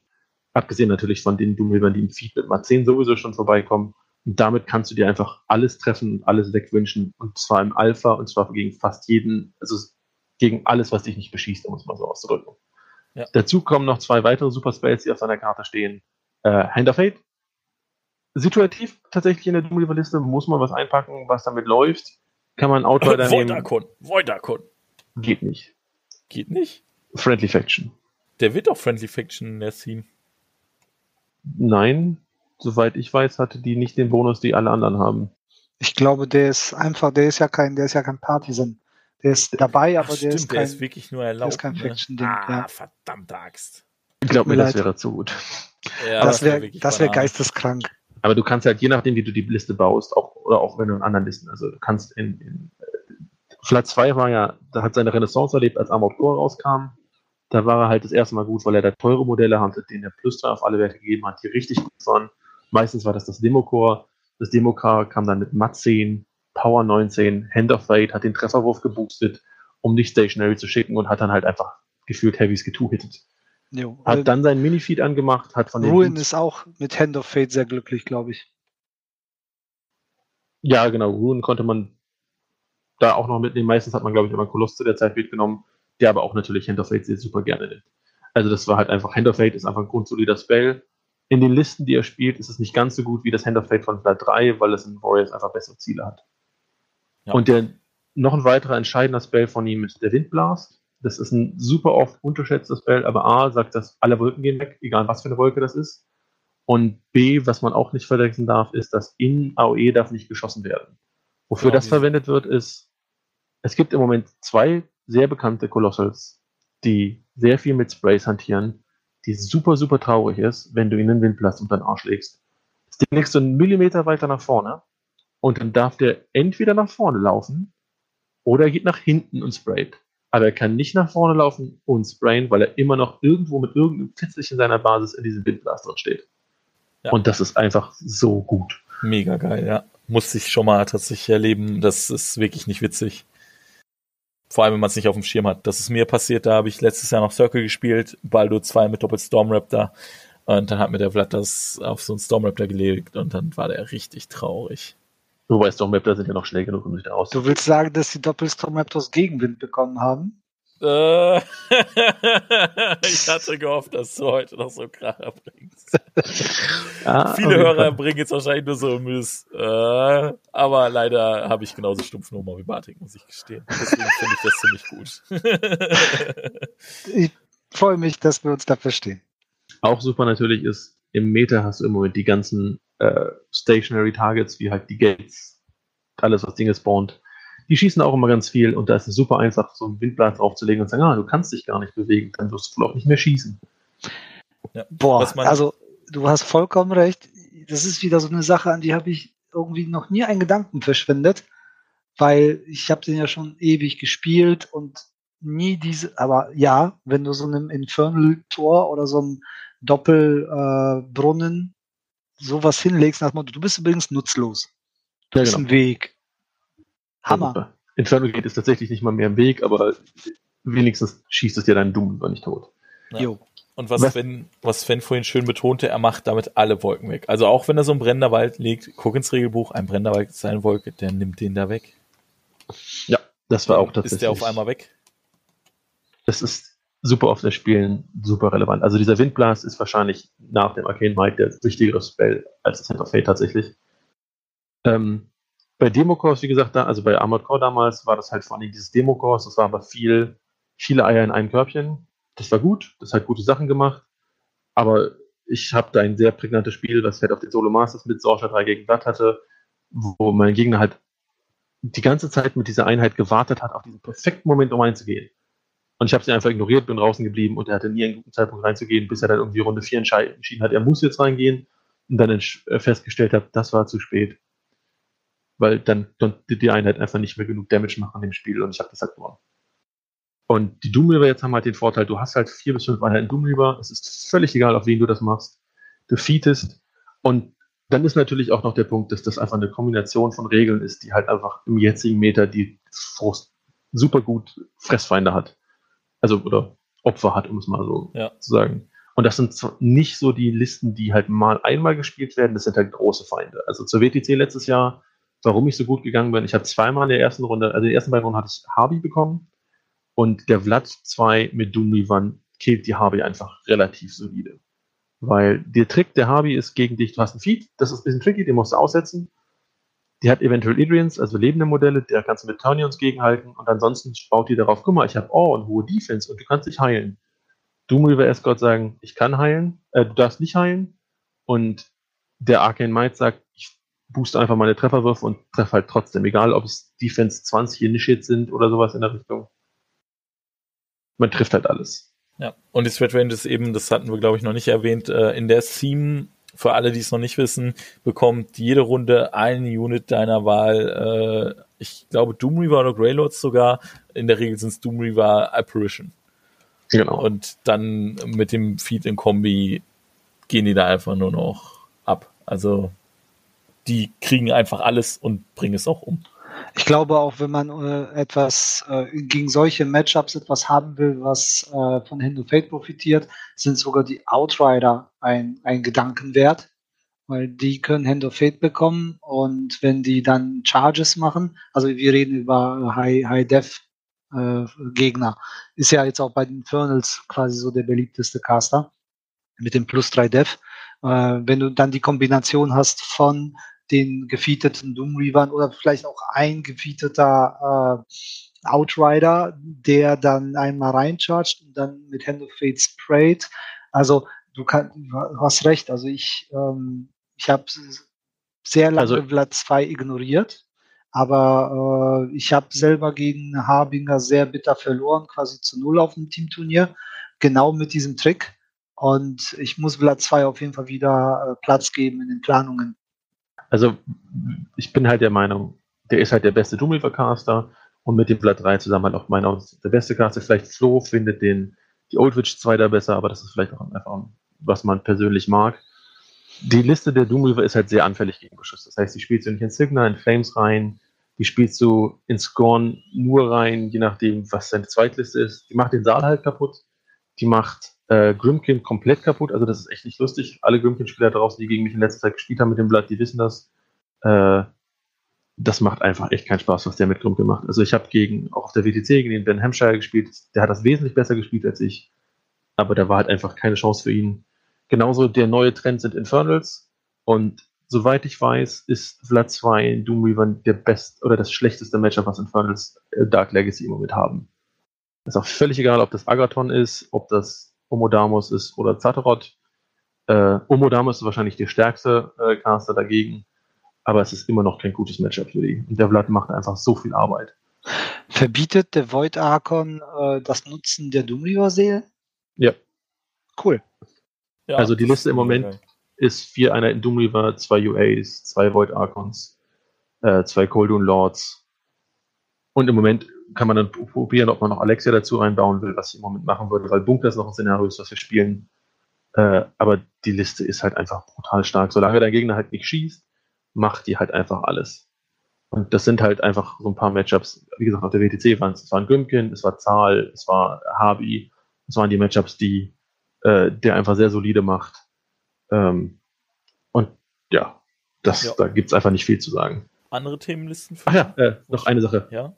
Der macht Krux auch sowas von lang, das ist richtig feierlich. Ich weiß nicht, wie jetzt sich der neue äh, Junior von denen drauf auswirkt, aber der Immo kann das bestätigen, der Hatsch und auch der Janosch kann das bestätigen. Also die Skara 1, was bei denen die Topliste ist, oder der Gatsby 3, die mögen den beide so ganz und gar nicht, weil das ist, da macht, da geht, eskaliert er auch völlig rein. ja. Andere Themenlisten, wo er drin spielt? Geht Äh, wahrscheinlich immer, weil Hand of Fate Caster, aber Am Outcore, wie gesagt, ist immer noch sehr, sehr gut da drin. Legion of Steel gibt es halt einfach keinen Grund, die bei ihm zu spielen. Äh, Wolves, kein guter Caster drin, keine guten Ziele für sein Feed. Er kann Jax nicht gut supporten. Wollte man nicht machen. Wintergarde mit Hand of Fate, aber das Problem, also um es so auszudrücken, ich habe ihn vor den Theme Forces mit Winterguard Units gespielt. Es gab dann so eine, eine Mischliste, wo es halt sehr lustig war, auf Wintergarde zu feeden, die dann Stormlands im Nahkampf umgeprügelt haben. Ähm, es war halt, Feed ist halt auf die irgendwie sechs äh, äh, Wintergrad-Infanteristen, die kriegen halt nochmal plus zwei Stärke, rennen dann halt mit Mat 8 in den Nahkampf und hauen mit Power 15 zu. Haben halt erstmal die Jungs von ihren Pferden gezogen. Das möchte ich unbedingt in einem Manga sehen. Das war sehr manga-esk, ja. Und um es so auszudrücken, das funktioniert halt ganz gut, aber es gibt halt nicht keinen Grund, da nicht den Vlad 1 zu spielen, wenn man dann die Liste spielen will. Weil der Vlad 1 ist halt noch wesentlich besser applied. dann würde ich Vlad 2 damit auch mal abschließen. Ist ähm, ein solides Modell. Das Modell ist okay. Die Schulterpanzer sind zu groß. Der Umhang ist so, naja, sieht man meiner Meinung nach auch ein bisschen das Alter an. Ich habe ihn jetzt angemalt mit einem okayen Paintjob. Sieht das Modell in Ordnung aus. Ja. Ähm, können wir zu Vlad 3 gehen, den ich jetzt aber ehrlich gesagt überspringen würde, weil den haben wir bei, ähm, den haben wir direkt am Anfang schon, finde ich, sehr detailliert beleuchtet. Der hat seine Premier-Team bekommen, ist äh, wahrscheinlich einer der stärksten, wenn nicht der stärkste Caster aktuell in Kador. Wir haben auch schon die Key Pieces und alles beleuchtet. Ähm, spielt man ihn in Kador in einem anderen Team? Will man das? Nein. Sehe ich auch nicht. Also tatsächlich hattest du eben gesagt, dass die Vlads nie schlecht waren. Wenn du mich vor Warriors gefragt hättest, wer die schlechtesten fünf Caster sind, bei uns wäre Vlad 3 hätte damit auf der Liste gestanden. Trotz Hand of Fate, echt? Es gab halt einfach keine gute, keine gute Application für den, die halt, wie gesagt, es gab keinen Grund, ihn in, in äh, Wintergarde zu spielen, es gab keinen Grund, ihn in Jaws zu spielen. Du hättest ihn in Armored Core spielen können, aber in Armored Core gab es halt Starkov 2, Blood 2, äh, Oldwitch 2, äh, ich weiß gar nicht, Oldwitch oder halt Irus gab es noch und die Butchers und die waren alle besser als er. Das heißt, da war halt an einer relativ späten Stelle und du hättest ihn auch in, in Legion of Steel spielen können, aber da war die Liste schon nicht mehr ganz so gut und auch da gab es wesentlich bessere Caster für ihn äh, oder als ihn. Und das war halt einfach das Problem. Das gleiche Problem, was Stark auf 2 jetzt hat, hat Vlad 3 vorher gehabt. Der hatte einfach Mhm. keine Liste, wo er gut funktioniert hat. Ja, gut, okay, das stimmt. Einfach Dann- vom Gedanken her, er hat einen Feed, der auf Cavalry ausgelegt ist. Und jetzt hat er eine Theme, in der er alles an Cavalry aus zwei Fraktionen nehmen kann. Ja, und da packt er nur das Beste ein, nämlich die Solos davon. Genau. Also das ist einfach äh, eine Explosion von Weiterentwicklung und äh, es ist heftig. Und äh, ein Grund, warum äh, PP jetzt auch die Paladin äh, Kavallerie Solos verkaufen kann. Na, Ja. das haben sie ja vorher schon für, für Manos tatsächlich. Die hast du ja vorher schon nicht bekommen, weil äh, alle Habis-Spieler die zweimal wollten. Aber gut, äh, wie gesagt, Flat 3 haben wir schon, denke ich, wirklich ausführlich beleuchtet direkt am Anfang. Ähm, gehen wir rüber zu Zercover 1. Die haben wir schon kurz beleuchtet in Flames, waren da alle aber nicht so überzeugt von, kann man sicher schon spielen. Äh, ist auch sicher nicht verkehrt. Wie gesagt, äh, auf dem War Machine Weekend war man damit immer noch im Finale, hat gegen Ben gespielt. Das war Ähm, der Matthew McWaters, genau. kanadischer WTC-Spieler. Genau. Kann man, kann man machen, ähm, ist aber die Frage, ob man das will, besonders wenn man andere Möglichkeiten in der Faction hat und nicht äh, vielleicht einfach nur Mercenaries im Schrank hat und sagt, okay, ich kaufe jetzt mal die Zercover und äh, schreibe Karte auf meine Listen drauf. Ähm, wo spielen wir die sonst? Können wir die sonst spielen? Finden wir die gut? Also Bartek hat, glaube ich, schon gesagt, dass er die nicht gut findet.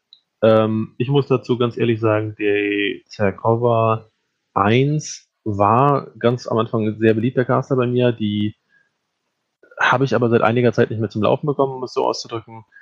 Und man muss auch differenzieren, was wir am Anfang gesagt haben, weil pur aufs Competitive bezogen.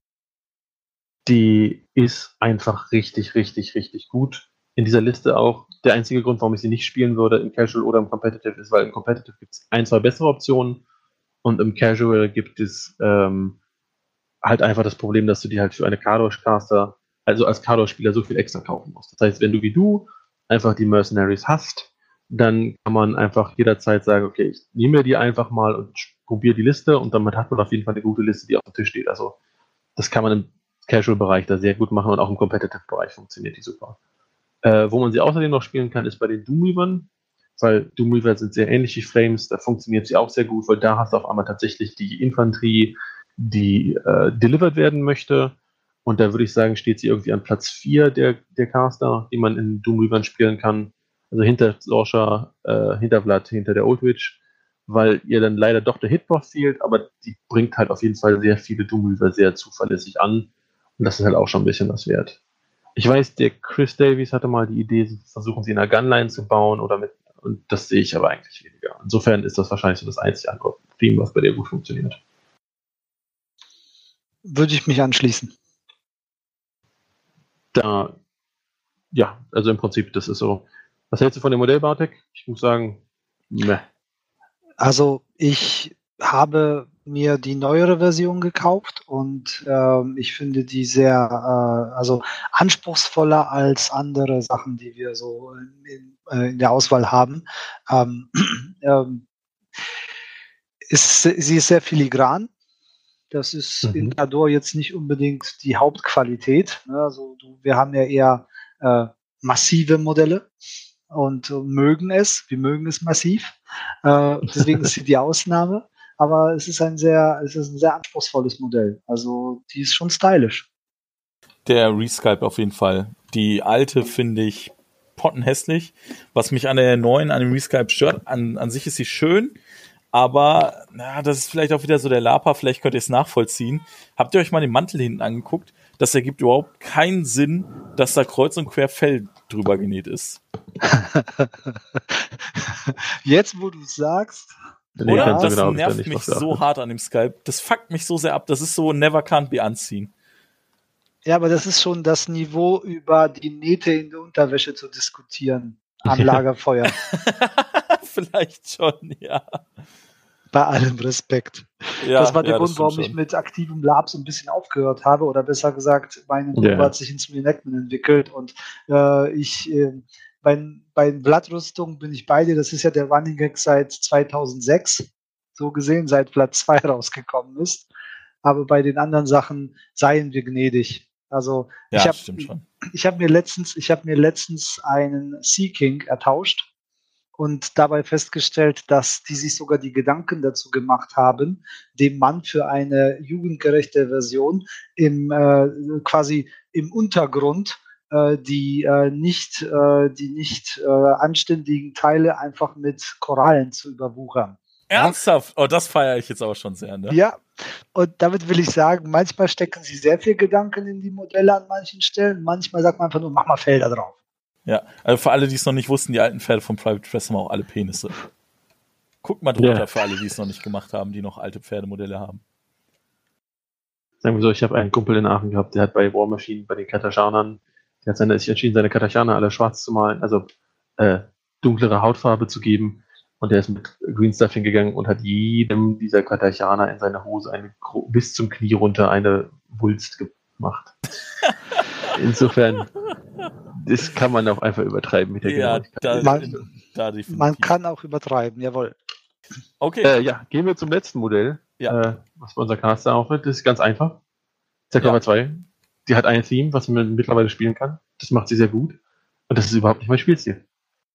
Ja, ich wollte sie eigentlich einleiten, weil wir haben über Bartex Lieblingscaster gesprochen, wir haben über dein Lieblingscaster gesprochen und Zercover 2 ist mein Lieblingskado-Caster. Ich finde das Modell mega geil. Also das Modell ist Ja. so geil. Das ist halt, das ist so Indiana Jones Bösewicht-Style, finde ich. Wahrscheinlich feiere ich es deswegen so sehr. Also die ist quasi wirklich, man kann Indiana Jones 4 lieben oder hassen. Das Ende ist vielleicht ein bisschen doof. Ich glaube, alles davor ist eigentlich recht cool. Ich glaube, deswegen hassen die meisten den Film auch so, weil er halt richtig geil hätte sein können, wenn das Ende nicht so komisch wäre. Und sie ist echt so die Bösewichtin aus diesem Film. Und sie kommt einfach so geil rüber und dann hat sie diese zwei richtig aufgepumpten Reaver Guards dabei, die quasi nochmal so Doom Reaver auf Steroiden sind. Und dann sagt sie, ich zauber einfach alles tot, wo ich nur irgendwie drankomme. Und meine Armee macht das übrigens auch. Es ist, ich liebe sie. Also wirklich, wunderschönes Ich- Modell. Ich bin bei dir, ich habe das auch immer wieder und immer wieder dann äh, ausprobiert und jetzt mit den neuen Wolves funktioniert das geil. Aber eine Ja. Sache, hast du mal mitbekommen, dass es mal jemanden gab, der einen Goblin Doom Reaver als Ersatzskalp angeboten hat? Äh, nein. Ja, auf irgendeiner WTC lief einer rum und hat diese Teile angeboten. Und meine Freunde haben dafür gesorgt, dass ich einen davon in die Hände bekam. Also habe ich ihn auf Nice. eine riesige Sparta-Statue gesetzt. Und meine Serkova 2 hat halt den einen Dreadlock Doom Reaver und einen Goblin Doom Reaver auf einem riesigen Felsblock, der sich freut, auch den Kopf in die Luft zu halten. Nice. Und, und wie oft ich, also erzähl du weiter, du bist der Serkova 2 Profi.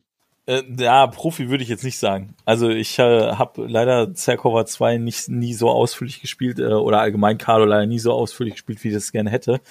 Ähm, aber ich, ich finde es einfach geil, weil sie geht halt einfach her, äh, irgendwie Top of Two oder auch Bottom of Two, total egal, in der Regel Turn Two. Wenn der Gegner Turn One hatte und zu weit vorne ist, dann macht der erst auch Bottom of One, rennt dir einfach die Pferde ins Gesicht, sagt Feed und du bist tot. Das ist einfach, das ist vielleicht ein One-Trick-Pony, ja, aber es, es ist einfach geil. Und es ist vielleicht ein Gimmick und das funktioniert vielleicht gegen denselben Gegner auch nur einmal, weil es halt weiß. Ähm, aber selbst, selbst wenn das halt nicht macht. Also das war eine WTC-Story, die hat irgendjemand in irgendeinem Podcast erzählt, ich weiß nicht mehr wer. Ähm, aber da hat er auch gegen Zerkova 2 gespielt und ähm, dann hat er sich irgendwie Tipps vor dem Game geholt von seinen Teamkollegen und wusste dann, ja gut, okay, ich muss so und so weit von der Zerkova wegbleiben, damit das nicht klappt. Und dann sagt der Zerkova 2 Spieler halt, ja gut, okay, du bist jetzt da rausgeblieben, ich kann die Assassination halt nicht machen, dann töte ich jetzt halt deine ganze Armee. Ja, und dann hat er das auch gemacht, ne? Das Weil- funktioniert halt tatsächlich auch ganz gut. Also Ja. die im Prinzip, sie hat ein ähnliches Zielroster wie die Old Witch, bloß dass sie beides vielleicht ein bisschen explosiver macht. Das heißt, gegen eine äh, gegen eine infanteriebasierte Armee hat er auch, also da bist du einfach verdammt als Gegner, weil äh, wenn du nicht irgendwie einen coolen Trick hast, um wiederzukommen, also es gibt die Banky Story, ist ja da in der Richtung, dass sie mal mit äh, äh, Ghost Fleet gegen die Zerkova gespielt hat. Die Zerkova hat äh, die komplette Armee vernichtet, dann hat die Danny gefeatet und äh, dann ist die ganze Ghost Fleet wiedergekommen. Autsch. Autsch. Und das war halt auch, ich, der, auch der Jonathan, der halt auch die Blattliste gespielt hat, der hat halt auch die äh, Zerkova-Liste viel gespielt, auch auf der WTC zum Beispiel. Und das war halt davor irgendwann mal. Und der hat halt berichtet, er hat irgendwie alles bis auf drei Modelle oder sowas getötet. Also aus jeder Einheit lebte halt noch der hintere Dude, den man halt immer hat. Und dann kam halt der Feed, dann konnten sie eine Runde lang nichts machen. Ähm, und dann kamen die Leute halt nach und nach wieder und haben halt dann äh, die Liste vernichtet. Aber sie als, als grundsätzlich solider Caster hat sie doch jetzt so viel gewonnen, seit du in einer Liste einen Ruin, einen Void Archon, einen Hermit und ähm, den äh, Koldun Solo drin hast, die halt alle einen Swing unterstützen. Natürlich, Ja. sie ist komplett nutzlos gegen Sachen, die, äh, sage ich mal, äh, Field Marshal, äh, so etwas, aber gegen die spielst du die halt nicht. Ansonsten äh, äh, ist es dieses, genau dieses Luxusgefühl von alles durchgeboostet. Äh, eine riesen Toolbox ist planbar in der Wolves mit ihr und äh, Defense ist einfach vorbei. Defense ist weg. Genau. Also das ist halt auch, die ist halt einfach sehr, sehr gut. Sie, als Assassination Caster hat sie halt die üblichen Probleme, die so ein Assassination Caster halt hat. Also wenn deine Würfel im falschen Moment versagen, ist halt doof. Aber du kannst halt jetzt definitiv auch in der Liste sehr, sehr gut mit, mit verschiedenen Threads umgehen. Äh, das macht sie schon grundsolide, da hat sie einfach jede Menge Tricks auf Lager. Äh, du musst halt vor allen Dingen die Erfahrung sammeln, wann du halt den Trigger ziehst. Also wann du halt sagst, jetzt gehe ich rein. Wenn du das im falschen Moment machst, bist du halt tot. Das, halt, das sind halt sehr explosive Spiele. Ja, äh, ich finde halt vor allem die Option sogar, also entweder du gehst halt vor und tötest den Caster instant, das heißt, du bist die Ponys äh, über 18 Zoll gerannt und hast dann noch, äh, haben die 10 die haben glaube ich sogar ein 10er Spray, ne? Und hast dann noch ein 10er Spray. Achter. Äh, oder, oder Achter. Achter. Es sind immer auch 26 Zoll Thread. Ja, Solide. Ähm, oder du gehst, oder der Gegner gibt dir es halt nicht, aber der muss ja schon irgendwie vor. Und wenn er normal vorkommt, dann weißt du, dann wirst du normalerweise nicht mehr diesen Running Feed Move machen, sondern sagst du ja gut, okay, ich bewege mich jetzt normal und feede dann. Das heißt, die sprayen dann einfach alle zweimal und sie bringt einfach so viel Dice Fix mit, indem sie einfach ein Spell auf der Karte hat, der sagt, alle Magic Attacks sind Hit geboostet und die Theme an sich, was wir halt auch schon hatten, auch für die Magier, die bringt so viel Damage Boost jetzt mit, dass halt auch Armor kein Problem mehr ist. Du hast das Geisting Touch vom äh, Void Archon, du hast das Brittle Frost von den Dings Heinies. Ähm, du kannst, wenn du willst, kannst du auch noch einen Hör mit mitnehmen. Das ist halt einfach so geil, was du mit der machen kannst. Also Nicht glaub, zu vergessen, dass der Hermit auch noch äh, plus zwei auf den Magic Attacks gibt. Ja, genau. Ja, richtig. der Hermit ist da echt gut. Ja, also deswegen, das, der Gegner kann sagen, ja, ich habe Def 2 Millionen, du sagst, ja, ich habe geboostete Magic Ability 8 also, was willst du eigentlich von mir so, ne? Das ist äh, mega gut. Und während, während sie das alles tut, steht sie da einfach mit ihrem schwarzen äh, Mantel, mit äh, ihrer weißen Fellmütze auf, also wenn man sie klassisch bemalt. Ähm, aber das, da schreit die schon irgendwie nach. Ähm, mit ihrem darunter eng anliegenden Leder-Latex-Suit. der, der schreit, äh, ich bin sexy, aber ich bin so gefährlich, dass du äh, mich trotzdem niemals ansprechen würdest. Es gibt auch Leute, die genau das daneben. motiviert, sie anzusprechen. Oh, scheiße, ja. Mit ihren zwei dicken Bodyguards daneben, aber die halten dich dann auf jeden Fall davon ab, sie anzusprechen. Denn dafür sind die da. Die machen ähm, direkt vielleicht nicht, also das, das musst du andersrum denken. Vielleicht kommt der Bodyguard zu dir, nimmt dich einfach hoch und sagt, du kommst jetzt mit. So läuft das bei der wahrscheinlich jetzt auch kein eigentlich. Problem mit. Also sie hat zwar so eine fiese Narbe im Gesicht, aber das, das geht schon. das ich weiß nicht, ob du zu dir eingeladen werden möchtest, ganz ehrlich. Ich, ich, ich finde die zu stylisch. Also die ist, die ist einfach so cool. Einfach dieses, ich bin ja großer Ab Abenteuerfilme-Fan und ich finde die, die ah, aus jeder Pore fließt bei der einfach, ich bin ein Indiana Jones Bösewicht. Das ist einfach so geil. Ich meine, ihre Story ist das ja im Prinzip auch, ne? Sie ist ja so eine magische Artefakt-Dämonenjägerin das kommt ja auch noch dazu. Also. Sie ist die Inquisition. Ja. Also da hat meiner Meinung nach einfach jemand dran gebaut, der ja ganz böse auch auf solche Filme steht. Und ich glaube, deswegen hat die auch so einen krassen Platz in meinem Herzen. Tatsächlich ähm, finde ich schade, dass es von der nicht mehr Fluff gibt. Eigentlich schon, ja, finde ich auch. Habe ich neulich auch festgestellt, das als ich mal alles stimmt. ausgraben wollte, was es so gibt. Habe festgestellt, es gibt viel zu wenig. Die vermisse ich jetzt auch hart bei, bei, bei, bei der Henschhold-Serie, weil sie ja, halt eigentlich sehr. diejenige ist, die die Ragnar entlarvt oder entlarven sollte. Ja, sehr. Finde ich, finde ich auch schade. Äh, es gibt immerhin einen Gavin Kyle-Artikel. Den gibt's über viele, aber man sollte nicht meinen, nicht über so viele, wie man gerne hätte. Ich habe tatsächlich nochmal neulich alle durchgeguckt. Also da sind nicht mal alle Caster vertreten, leider. Sehr schade. Aber sie hat immerhin einen, da erfährt man immerhin ein bisschen mehr so über ihren Hintergrund. Ist schon äh, wirklich ganz interessant. Und ähm, ja, geile Casterin, große Liebe für mich. Ich habe auch die 10 Ponys liegen. Mein Problem ist, dass ich ich weiß nicht, woran es liegt. Vielleicht können es manche Leute daraus nachvollziehen. Aber ich hasse es, wie die Pest Kavallerie-Modelle äh, zusammenzubauen. Und ich hasse es noch mehr, wie die Pest sie anmalen zu müssen. Und äh, das ist, glaube ich, das Einzige, was mich bisher davon abhält, die auf den Tisch zu stellen. Was immer sehr gut hilft, ist bei kadoranischen Kavalleriemodellen die Reittiere durch Bären oder Wölfe zu ersetzen. ja. Oh ja, ich war so versucht. Es, ich war Hab so die Wolfskavallerie schon mal gesehen. Ja, gibt's schon Von ganz Samir. oft. Aber auf Bären finde ich tatsächlich noch cooler. Es gibt auch einen Bären irgendwo, der sich sehr gut dafür eignet. Hatte ich sogar schon mal irgendwie im Auge oder in der Hand oder was auch immer und war sehr versucht. Ja. Ah, große Liebe. Könnte ich, könnte ich noch tausend Jahre drüber reden. Aber ich glaube, wir haben alles beleuchtet. Ähm, Theme, ganz klar, exklusiv nur in Wolves of Winter.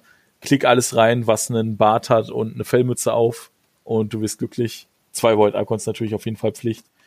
Warjacks so wenig Die müssen natürlich auch mit Fellmütze und Bart äh, gesculptet werden. Auf jeden Fall. Könnte, könnte man machen, sieht bestimmt witzig aus. Warjacks äh, möglichst wenig, weil du willst definitiv äh, alles, was du kannst, eben für die Barträger ausgeben.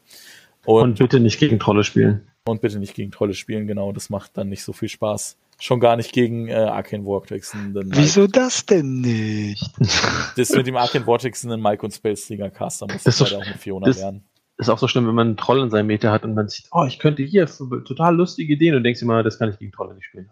Ja. Mir ist das tatsächlich, ne? mir ist das tatsächlich, glaube ich, auf einer Nordisch Masters passiert. Dann habe ich Serkova äh, Blatt 1 mit, äh, okay, es war Blatt 1 mit Doom Revan, aber auch mit neun Greylords in der Liste gehabt und diesen Moment gehabt, so, okay, ich greife jetzt mal deine Troll-Modelle mit meinen Ice Sprays an. Und der Mitspieler lachte mich berechtigterweise einfach aus, von wegen, liest dir mal die Team durch. Und ich dann wiederum habe mir einfach mal die Fähigkeiten von den Koldun-Turnien äh, durchgelesen, merkte, Moment, der neue Spell ist aber rein arkan. Okay, hier, du kriegst jetzt Science Importance äh, Recursion Spells ins Gesicht geschossen. Ich habe damit fast gewonnen. Also ich habe die Assassination versaut, aber es war einfach so, haha, okay, ich habe Alternativen das liebe ich an der Wolves of, äh, äh, ähm, Wolves of Winter. Du hast einfach immer eine Alternative. Ja, also ich glaube, das ist, was ich halt auch sehr geil an der Team finde. Mir fällt jetzt spontan keine ein. Es gibt bestimmt eine, wie gesagt, spontan fällt mir keine ein, die du halt in zwei so unterschiedliche Richtungen bauen kannst. Also du kannst sie komplett mit den Magiern bauen, dann spielst du sehr wahrscheinlich Zercover 2. Oder die baust sie komplett mit Doom Reaver, dann kannst du halt ganz viele andere Caster spielen, die wir jetzt hier beleuchtet haben. Und die beiden Listen spielen sich komplett unterschiedlich und zwar sogar so unterschiedlich, dass ich glaube, dass du beide pairen kannst, da bin ich mir ziemlich sicher. Und ähm, das finde ich einfach, finde ich cool. Finde ich wirklich gut. Absolut. Ja, und dann haben wir auch meinen Lieblingscaster beleuchtet, sind damit durch alle Caster durch. Ähm, damit beenden wir auch Teil 2. In Teil 3 sprechen wir nochmal über so ein paar allgemeine Kombos und äh, Key-Solos und so weiter. Und diesen Teil 2 möchte ich gerne mit ähm, einer Story beenden, die ich schon lange mal mit Bartek teilen wollte, weil ich glaube, dass er sich schräg lachen wird. Und ich gehe dafür jetzt in den Geschichtenerzähler-Modus. Wir waren nämlich letztes Jahr auf den Thüringen Masters und abends in unserer Unterkunft, ähm, Ferienhaus, haben wir natürlich auch noch gezockt, wie sich das so gehört, auf so einer Convention quasi.